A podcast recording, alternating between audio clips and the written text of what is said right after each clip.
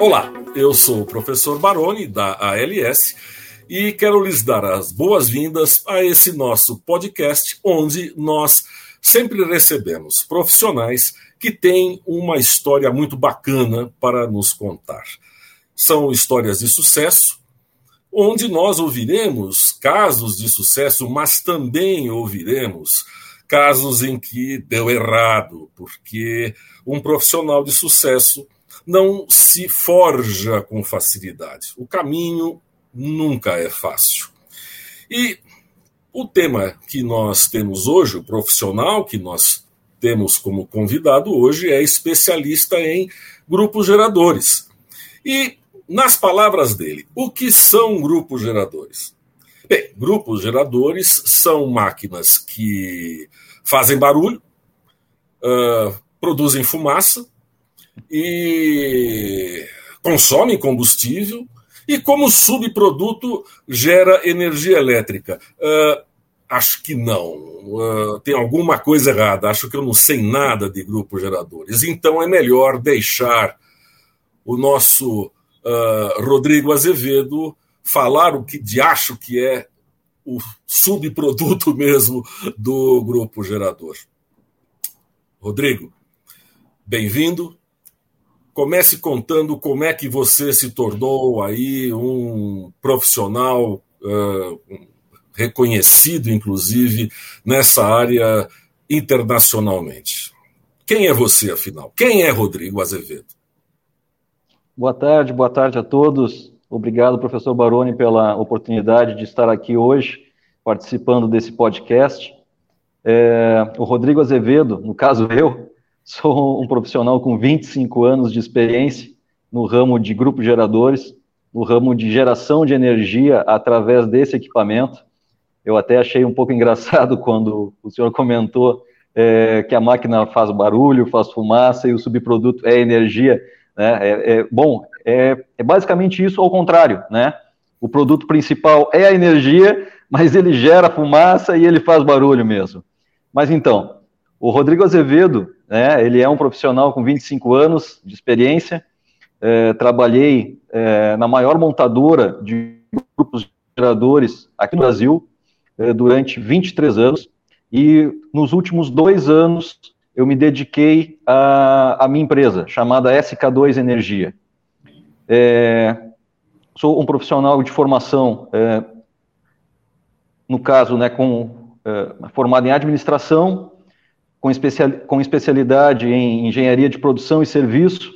É, sou eletrotécnico também. E nas horas vagas gosto de pescar e, e, e praticar tiro ao prato. Então, esse é o Rodrigo Azevedo. Né? E, enfim, esses 25 anos me trouxeram boas histórias, me trouxeram é, boas, é, é, belos conhecimentos na área quanto a esse equipamento. Né?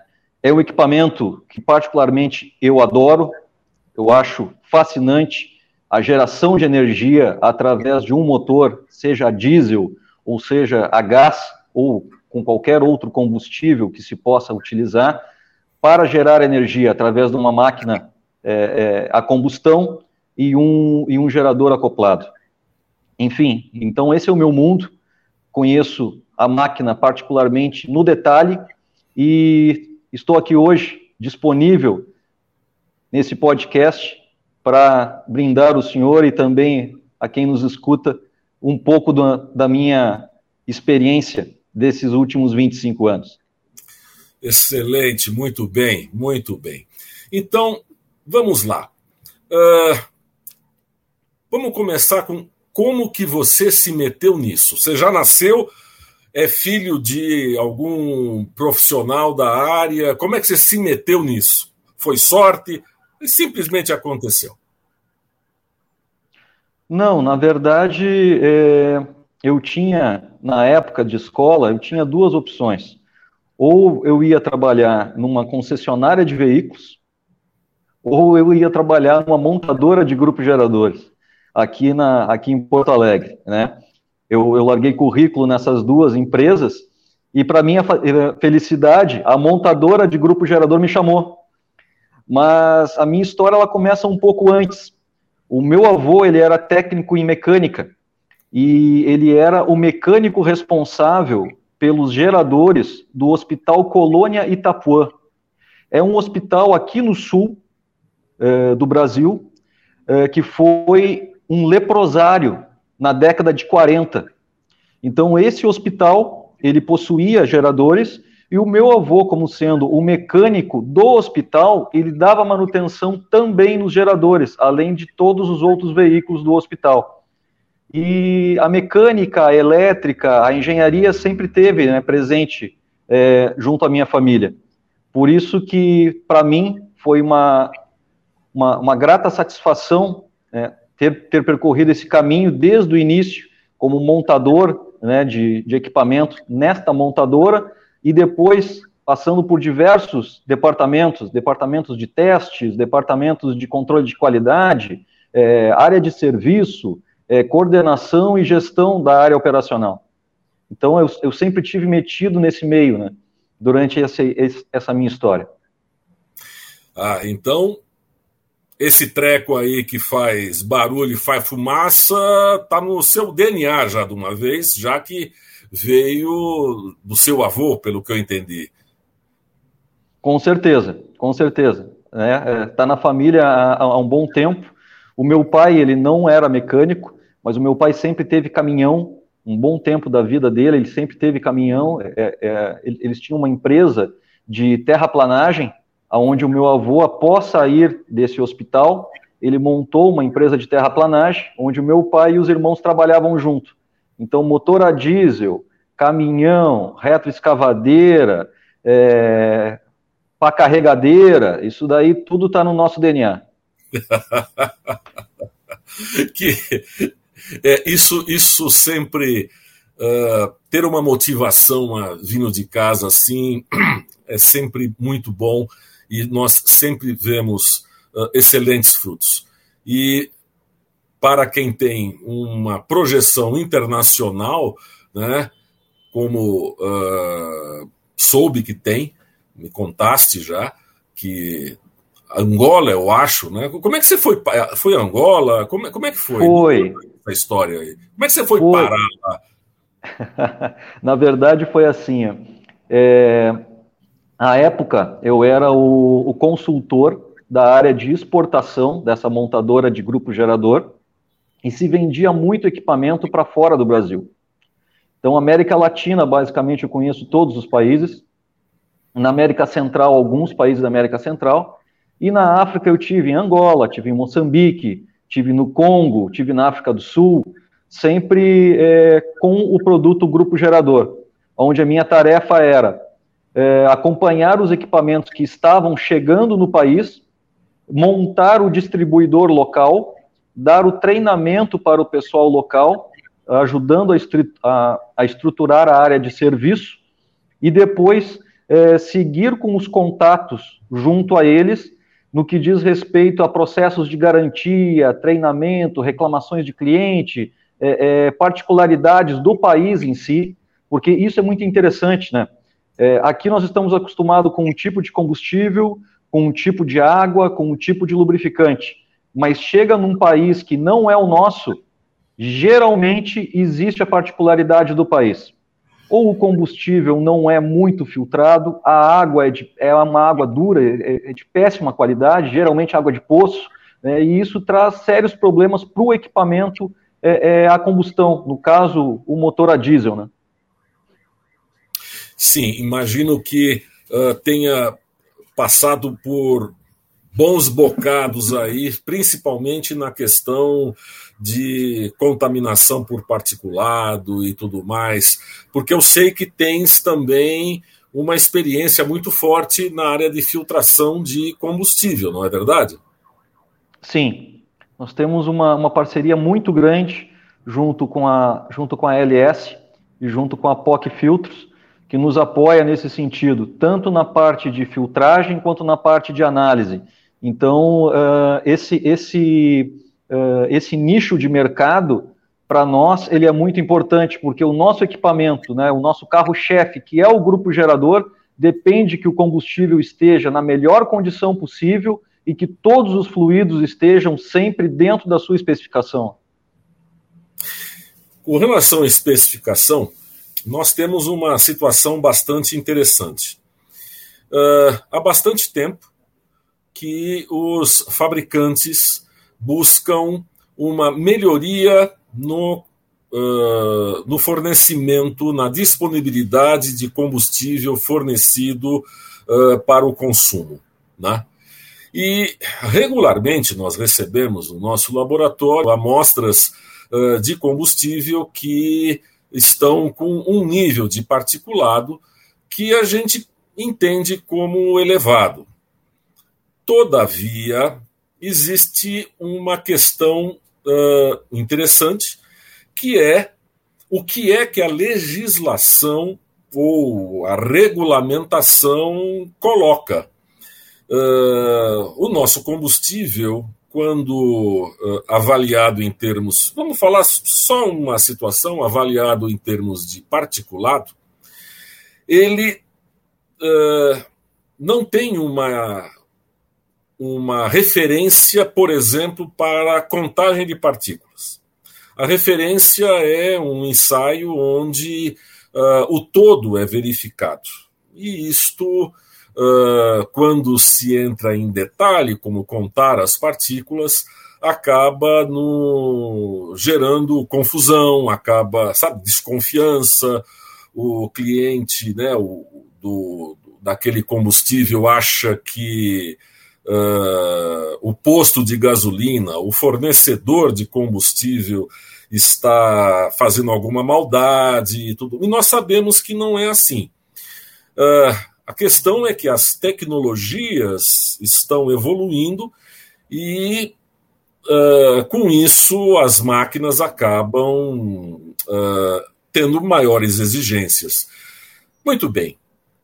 Conte um pouco sobre uh, os causos aí de, de, de combustível, vamos chamar então de contaminado, e com os graus de exigência que as novas tecnologias estão pedindo. Conta um pouco a respeito disso para nós.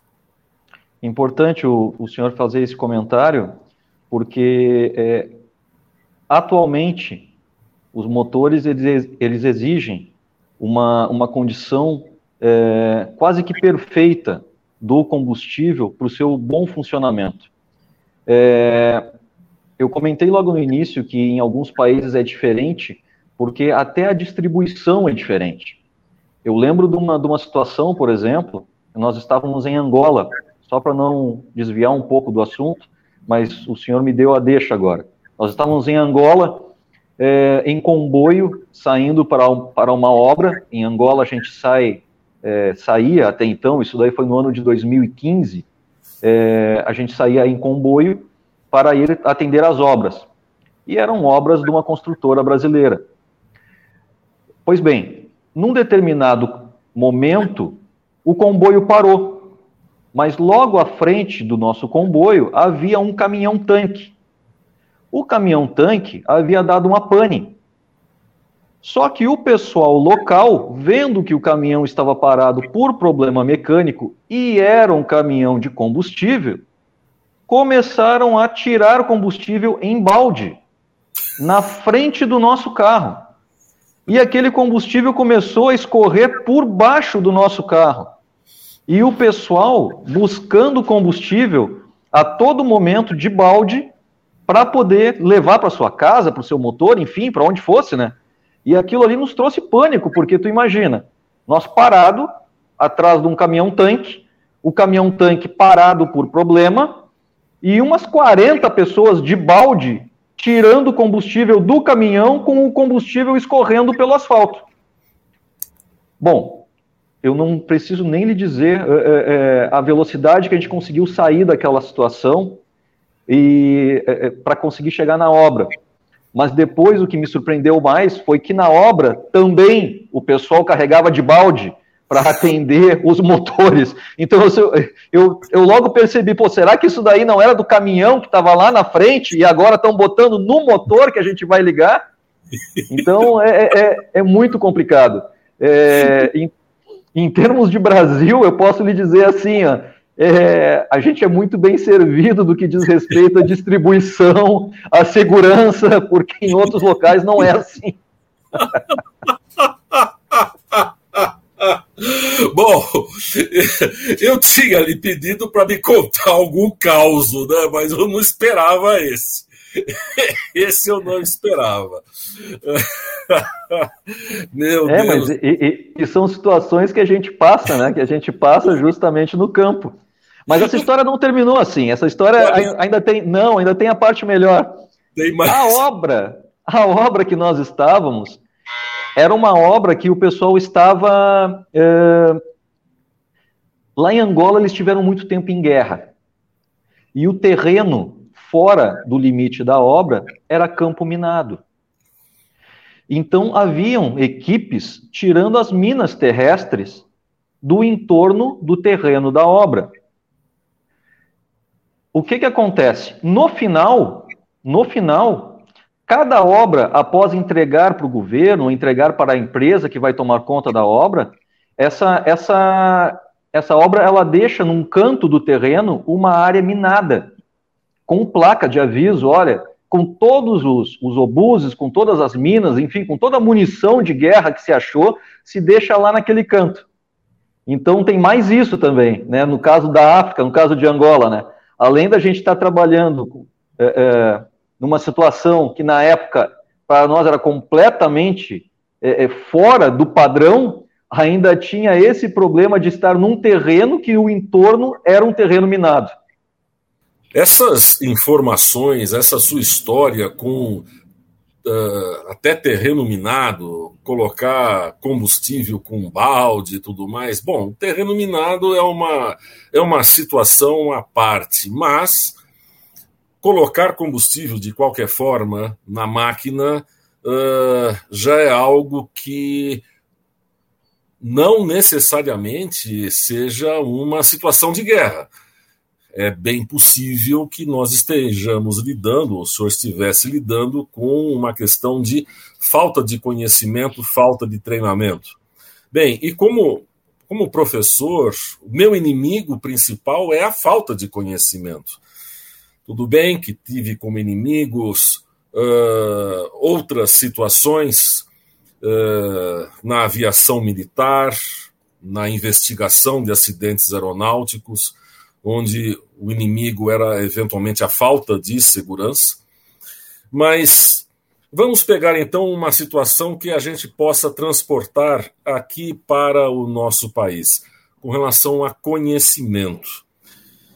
E para sermos um pouco mais condescendentes com empresas de grande porte, mas não precisa se achar que não deve, vamos falar de algo que talvez seja mais fácil e mais perto de uma boa quantidade de nossos ouvintes, que é o grupo gerador do seu condomínio como que os condomínios, de forma geral, estão cuidando dos seus grupos geradores? E daí a gente pode fazer uma extrapolação, é lógico.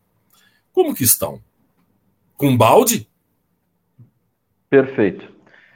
Posso lhe dizer e afirmar que a grande maioria não tem o conhecimento é, para armazenagem e para é, o abastecimento de combustível do grupo gerador. A grande maioria ainda faz com bombona e com balde, sim. É, é, difícil o condomínio que tenha, por exemplo, uma empresa contratada e homologada para fazer o seu abastecimento. E isso, e isso é, é no Brasil inteiro. Né?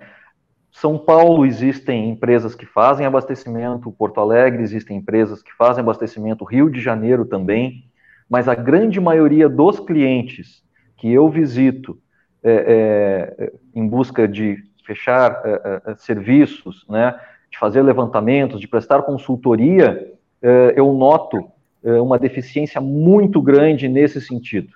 A grande maioria, sim, ainda faz de balde, de bombona, no carrinho de mão, né, levando as bombonas em cima de um carrinho de mão. Não tem um sistema automatizado, por exemplo, ou não tem uma empresa que se, que se responsabilize por, pelo abastecimento desse combustível. É, e aí o motor apresenta problema e a reclamação vai em cima de quem? Ah, com certeza. O motor apresenta problema e a reclamação vai em cima da empresa que está prestando manutenção. Né? É, é, porque é, foi a única, a única empresa que entrou na sala do gerador, é a empresa que mexe no gerador, né? é a empresa que está prestando algum tipo de serviço relacionado ao gerador. É, é complicado. Já que nós, eu, eu acabei tocando no assunto condomínio, né? Veja, nós saímos de uma situação de uma grande empreiteira fazendo uma obra e eu trouxe para um mundo uh, mais próximo de provavelmente vários ouvintes. Uh, isto talvez seja útil no momento em que uh, exemplos menores acabam servindo para exemplos maiores. Um instrutor que eu tive há muitos anos, ele fazia questão de uh, conhecer o, o ambiente de, de, de cada aluno uh, na sua própria casa, porque ali estava a base. Óbvio que isto é muito complicado e era uma situação bastante particular para ele ter esse cuidado. Nós não temos como fazer algo desse tipo, mas nós podemos uh, fornecer treinamento para os proprietários, né, os condôminos e tudo mais, porque de alguma forma eles vão acabar levando para a empresa deles. Como é que tem sido a, a, a, a receptividade? Agora, olha só, não estou falando receptividade em termos de oferecer um treinamento. Não. É a receptividade em receber uma informação técnica. Como tem sido? Eu imagino. E lá vem esse cara aí fazendo, fazendo onda. Ou estou errado? Não, a grande maioria, é, por desconhecer, acaba tendo um, um, preconceito do que é, né? É, é, o abastecimento, é, a boa prática de estocagem, né, e assim por diante. Mas quando se entra no detalhe, quando se tem um tempo é, de conversar com alguém que é receptivo, geralmente é, a informação ela é bem vista. Uma vez que a empresa demonstra que é uma empresa idônea, que é uma empresa que tem o conhecimento de causa, que é uma empresa que já está há um tempo já no mercado, né? Então, isso daí tem ajudado muito. Uh, eu, particularmente, eu tenho uh, experiências com clientes uh, dos dois tipos, né? Clientes que tiveram uma boa receptividade, como clientes que não tiveram problema ainda no equipamento e acham que nunca vai dar problema no seu equipamento e que isso não é uma coisa que pode ser é, é, acontecer com ele, né? Nesse, nesse momento. Então acabam deixando para mais tarde. Bem, eu tentei ser bonzinho falando de condomínios, mas essa situação nós encontramos em grandes empresas também, né? Ou não? Encontramos, encontramos em grandes empresas. E igual ao cliente pequeno, igual ao cliente condomínio, na grande empresa também. Muitas vezes é, trabalhando com orçamentos justos, é, com, com centro de custo que não comportam um investimento é, na parte de filtragem ou na parte de armazenagem, acabam deixando é, um pouco de lado essa questão e só realmente fazendo quando dá problema. Eu tive alguns clientes aqui na época que eu trabalhava na, uh, na montadora, por exemplo, que tiveram problemas sérios de bomba, de bico, eh, onde se perderam unidades injetoras, tiveram que fazer reforma de bomba injetora, justamente por não conhecerem eh, o que, que o combustível poderia causar no seu, no seu equipamento e por não levar a sério as informações que estavam sendo colocadas à disposição. Muito bem. Uh, Vamos parar um pouco de falar de combustível, uh, o que é difícil. Vamos falar um pouco então sobre para onde que está indo esse combustível e como que ele vai se comportar lá dentro, uh, vai se misturar com ar, uh, vai produzir fumaça. O que, que pode nos falar a respeito, por exemplo, de cuidados com o meio ambiente e até não só para o, o, o ser humano, mas com a própria máquina, como por exemplo admissão a admissão de ar para o, o motor.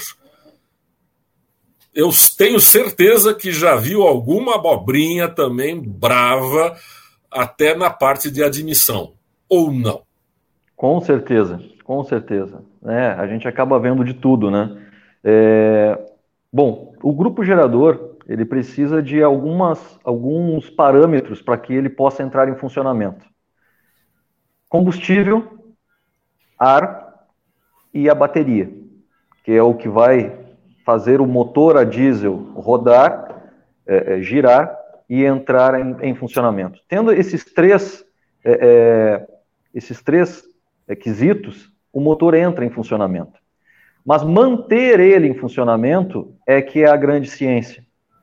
Porque tu depende de um combustível de qualidade, Tu depende que a aspiração de ar seja coletada num ponto frio, ou seja, não pegue a mesma o, o mesmo ar que está saindo do escapamento, que pegue num ponto à parte. Uh, a exaustão que seja dispensada para um ambiente aberto, que não tenha, por exemplo, uma parede na frente ou um defletor que faça o ar quente voltar para dentro da sala porque estamos tratando de uma máquina estacionária, é uma máquina que fica parada. Então, ela ficando parada, o ar, que é o meio que circula por ela, é que vai fazer com que ela refrigere. Então, aspiração, exaustão devem estar desobstruídas, a, o escapamento geralmente virado para o lado da exaustão ou para cima, e que não tenham obstáculos que façam com que esse ar quente que está sendo expelido retorne para dentro ou da carenagem do container ou para dentro da sala. Então, essas são dicas simples que a gente costuma avaliar numa instalação para não ter problema de aquecimento no equipamento. Quanto à parte do que está sendo expelido para o meio ambiente, no caso, os gases de escape, é primordial a instalação de um oxicatalisador.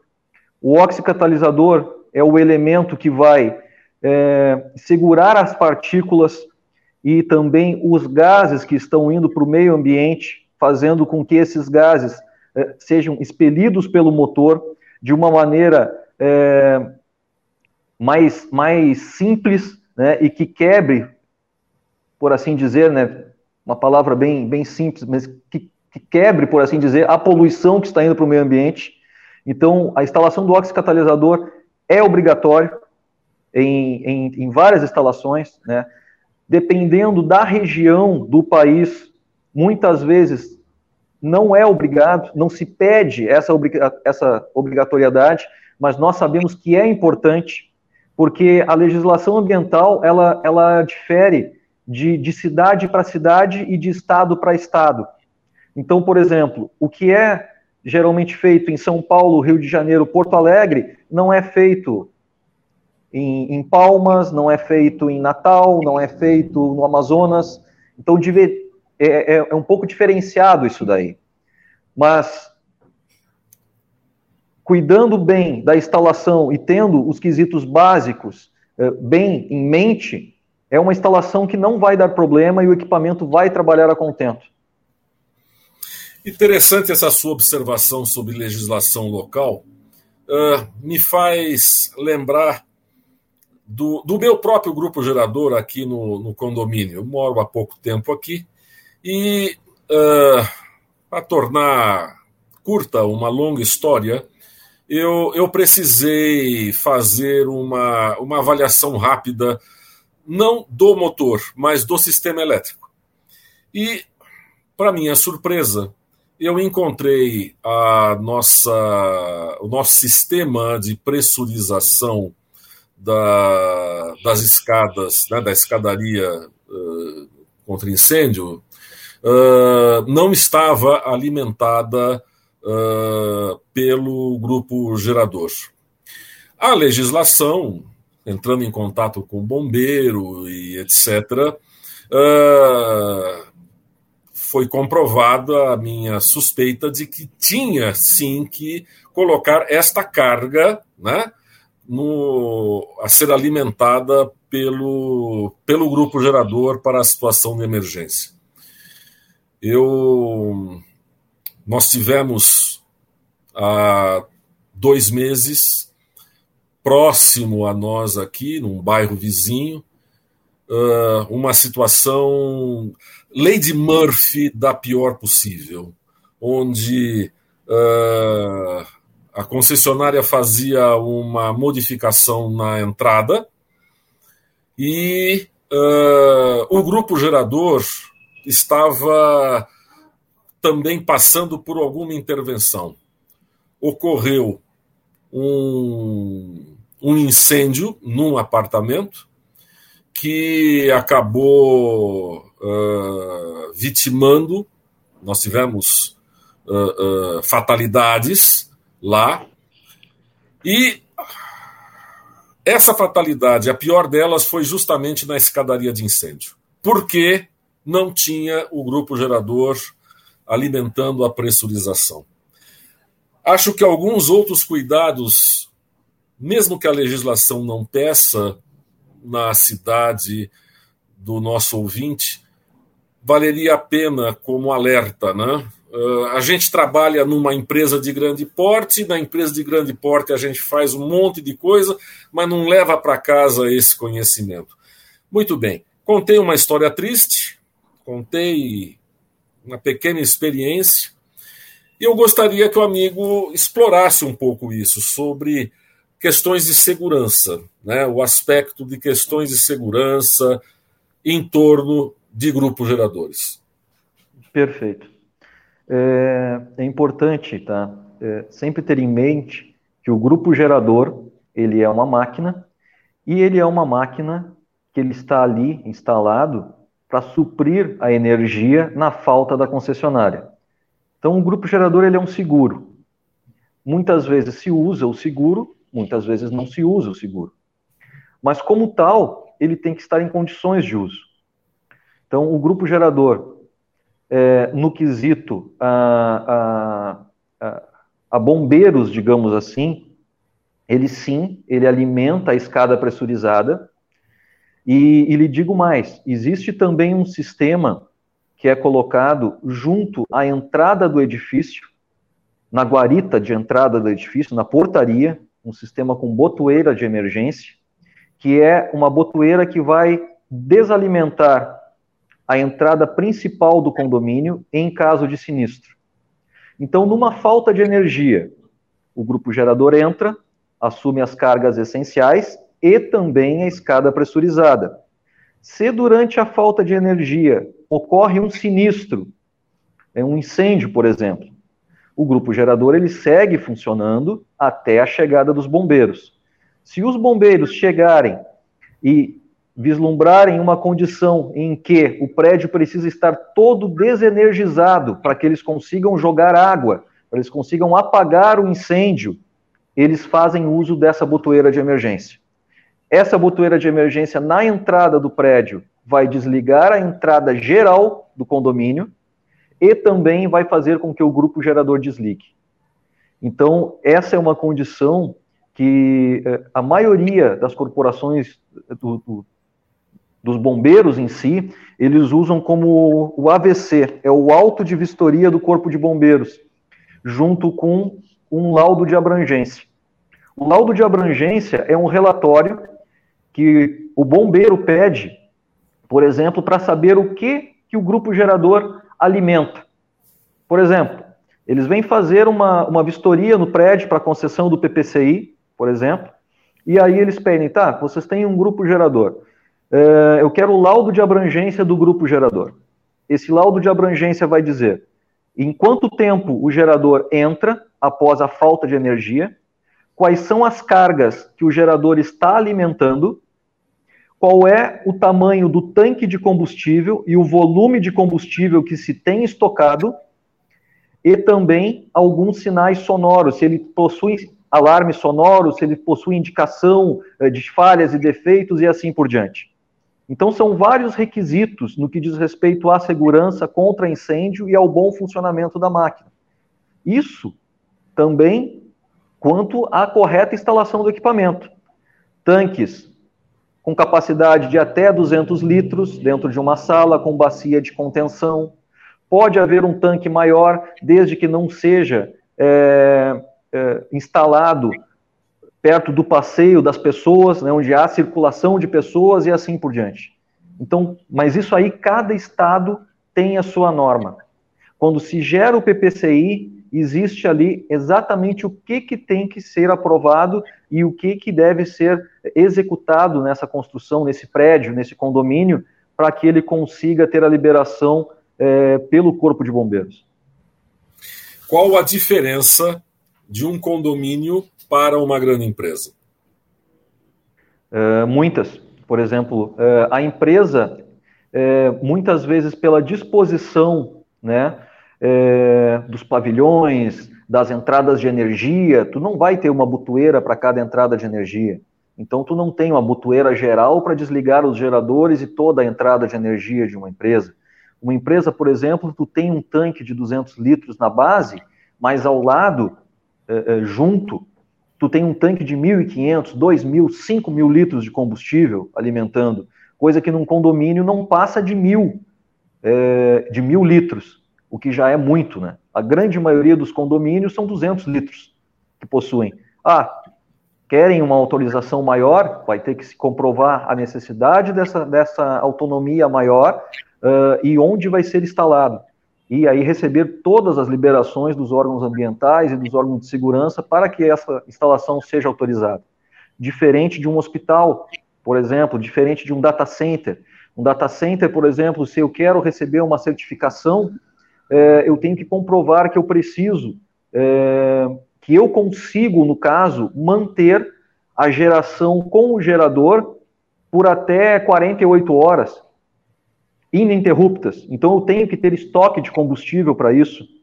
Um hospital, eu posso ter sim é, os 200 litros instalados junto ao gerador, mas geralmente devido uh, a ser um órgão de saúde, a ser um hospital, Existe também a contingência por parte de combustível, um tanque maior transferindo combustível para um tanque menor.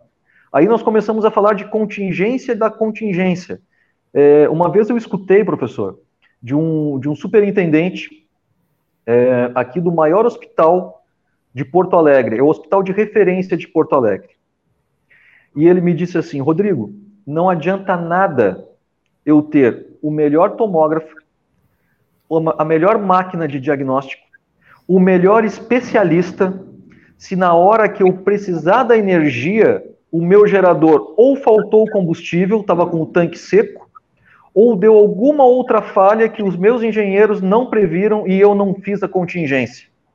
Resumo para esse hospital: eles têm duas entradas de energia da concessionária, geradores eles têm aonde é CTI e UTI são dois, um backup do outro, e todos os quadros de transferência, os quadros que fazem a comutação da concessionária para o gerador, são quadros automáticos, mas com a opção de transferência manual. Então, se eu tive um problema num quadro automático, eu bato uma butoeira de emergência, manobro uma reversora manual e manobro uma seccionadora manual, eu já estou colocando energia de novo para aquele setor que ficou é, desabastecido. Então, é, é, é, as oportunidades e as, e as propostas são muitas, né? É, em termos de contingência, se pode ter a contingência da contingência da contingência. E nisso a gente pode explorar, a gente pode falar um dia inteiro sobre isso. É verdade, é verdade. Bem, então vamos, vamos abordar um, um outro aspecto. Eu imagino que uh, nós tenhamos conseguido uh, para aqueles que não, não estavam uh, antenados aí para algo tão importante no seu próprio condomínio, vai arrumar confusão na, na, na próxima reunião de, de, condomínio ou ir direto ao, ao síndico para avaliar as condições. Vamos falar de, um, uma outra coisa, porque nós estamos falando de energia, né? E a gente fala de energia, energia, mas e economia de energia. Uh, conta um pouco da sua experiência em cogeração. O que, que é cogeração? Né? O que, que a gente pode economizar? Vamos falar um pouco agora para a juventude. Vamos falar naquilo que nós estamos deixando para o meu neto que está com 10, 11 meses agora, o primeiro neto. O que, que nós vamos deixar para essa molecada que está aí? Perfeito. Que bom que o senhor perguntou isso. É, a cogeração está cada dia mais presente no nosso, no nosso meio. É, nada mais é aproveitar aquilo que o equipamento está disponibilizando para nós é, de outras formas. No caso do, do grupo gerador, vamos falar do grupo gerador a gás, por exemplo. O grupo gerador a gás, ele tem é, a temperatura de trabalho, é, os, os gases de escape dele, a temperatura é muito alta. Então, esse desperdício térmico faz com que a máquina ela não tenha o pleno rendimento que poderia ter. Então, a cogeração é o aproveitamento dos gases de escape para gerar água quente, aquecer a água, para, através de um chiller de absorção, gerar o frio, água fria né, e ar frio também, para ser também aproveitado dentro de uma planta. Então, vocês imaginam assim, ó, é, o gerador fornecendo energia, o escapamento dele, que é o gás que iria para fora, que seria desperdiçado, reaproveitar ele para aquecer água e, ou gerar vapor. E através de chiller de absorção, gerar o frio. No caso, água fria ou uh, uh, o frio para ar-condicionado, no caso, né? também. É, nada mais é do que ter esse reaproveitamento da máquina é, daquilo que estaria sendo desperdiçado. Uh, dê um número, faça uma estimativa de quanto de energia como um todo um, uma instalação dessa poderia uh, nos, nos propiciar. Um aproximado, tá. não se preocupe. Ok. Na verdade, assim, é, a cogeração, tá? ela, ela é, é viável para potências grandes. É, por que potências grandes? Porque o equipamento ainda ele é muito caro. É, em termos de valores, por exemplo, vamos comparar assim: é, equipamentos a diesel e equipamentos a gás. A instalação da cogeração ela é basicamente colocada em equipamentos a gás atualmente. Por quê? Porque a temperatura de escape é muito superior ao equipamento a diesel e se consegue um aproveitamento melhor da máquina. Mas o valor da máquina a gás pode chegar até três vezes o valor da máquina a diesel. Então, nós estamos falando, por exemplo, um equipamento que custa 200 mil reais a diesel, a gás ele vai a 600 mil, em termos de investimento só de motor.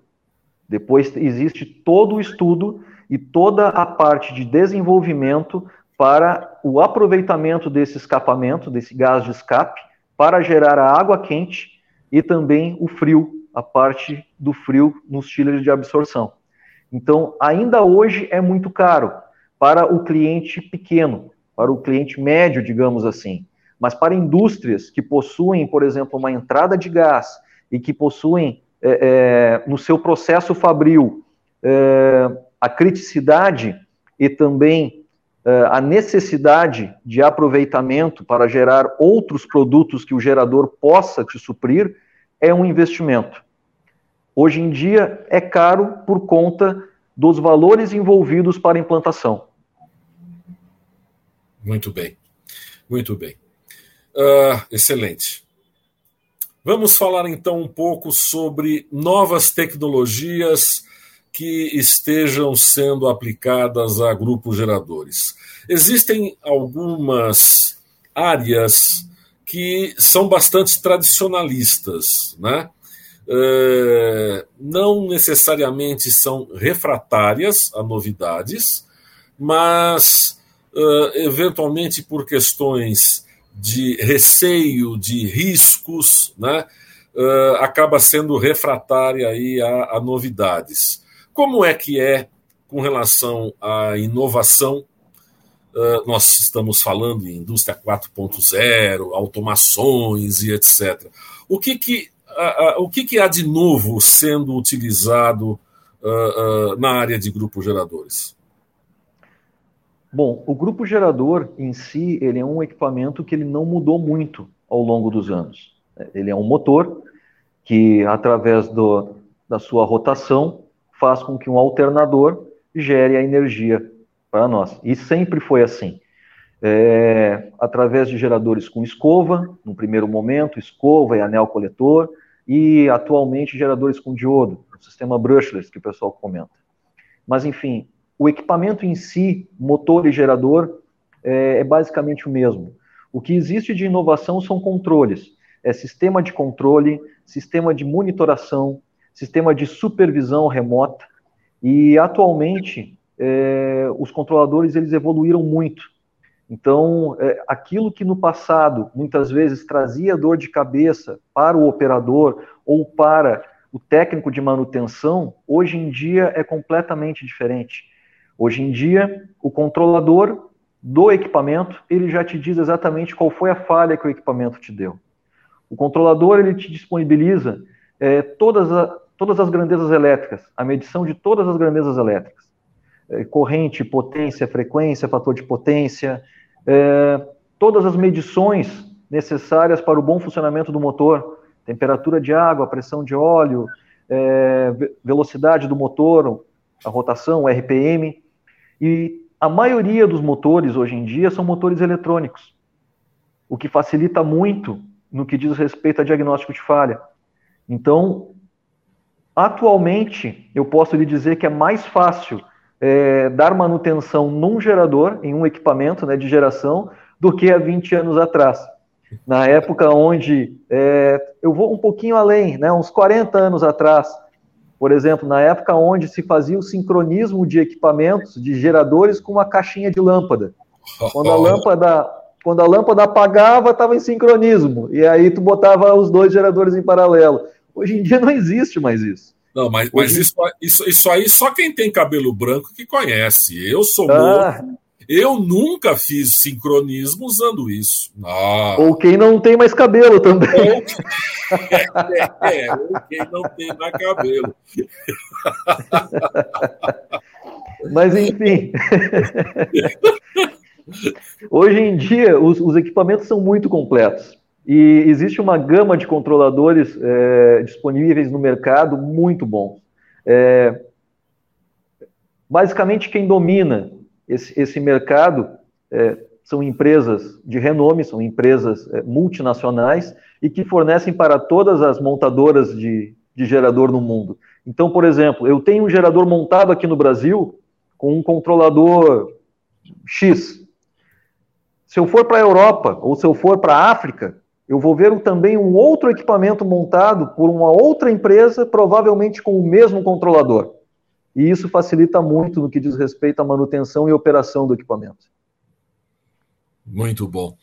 Agora, com toda essa automação, uh, o pessoal não está não tá achando que não precisa mais fazer manutenção nessas máquinas? Porque olha só, vamos, vamos dar uma resumida na instalação. Eu tenho uma, eu, eu, tenho uma sala elétrica, eu tenho uma pequena subestação ali, tá certo? Uh, então, tenho a minha entrada, eu tenho o próprio motor, que é uma máquina mecânica, eu tenho o gerador, que é uma máquina elétrica, eu tenho todo o sistema uh, de controle que é eletroeletrônico. Uh, então, eu preciso de profissionais com várias habilidades, né? Não é uh, qualquer um que, com uma chave de feira na mão, vai resolver o meu problema. Como é que está o treinamento para esse tipo de profissional? E vou mais além. Até voltando na questão dos condomínios. Quando nós falamos sobre bombeiro e etc., uh, ah, elevadores, pelo menos aqui na minha cidade, São Paulo, é obrigatório você ter uma empresa habilitada para uh, fazer a manutenção nos elevadores. Uh, como é que é o caso com grupos geradores? Não, no caso do gerador não existe essa, essa particularidade de ter que ter uma empresa uh, prestando serviço. Né? É, não existe essa obrigatoriedade. Quanto a, a, ao treinamento do pessoal, sim. É, quem mexe com o equipamento, quem trata com o grupo gerador, quem é técnico de grupo gerador, especialista em grupo gerador, ele tem que ter conhecimento, tanto de mecânica, tanto de elétrica, quanto de automação. Então não é simplesmente pegar uma chave de fenda um oitavo, botar no bolso junto com um alicate de corte que ele vai sair fazendo é, manutenção do equipamento. Se ele não souber é, é, é, as particularidades do equipamento que nós falamos logo no início, que o equipamento trabalha com combustível, com ar e que precisa ter bateria, ele vai chegar com essa chave um, de, um oitavo no bolso e com esse alicate de corte, ele não vai saber nem por onde começar. Então, é, é, o especialista em gerador, ele tem que conhecer primeiro se o gerador ele foi bem instalado, se a instalação está bem feita. Uh, segundo, se o equipamento, o, o que, que o equipamento alimenta, quais são as cargas que ele está alimentando, e depois saber do próprio equipamento. Como eu lhe falei, o controlador ele informa tudo. Só que para entender o controlador, ele tem que entender de automação. Ele tem que ter um computador, ele tem que ter um software instalado, é, é, ele tem que saber é, escanear o motor. A maioria dos motores eletrônicos exigem ferramentas especiais é, Scania tem a ferramenta Scania, Volvo tem a ferramenta da Volvo, MWM utiliza uma ferramenta, é, o pessoal da FPT, da Iveco, utiliza outra ferramenta. Então, é, isso aí tudo é investimento é, em ferramental e capacitação do pessoal que vai prestar manutenção a esse tipo de equipamento.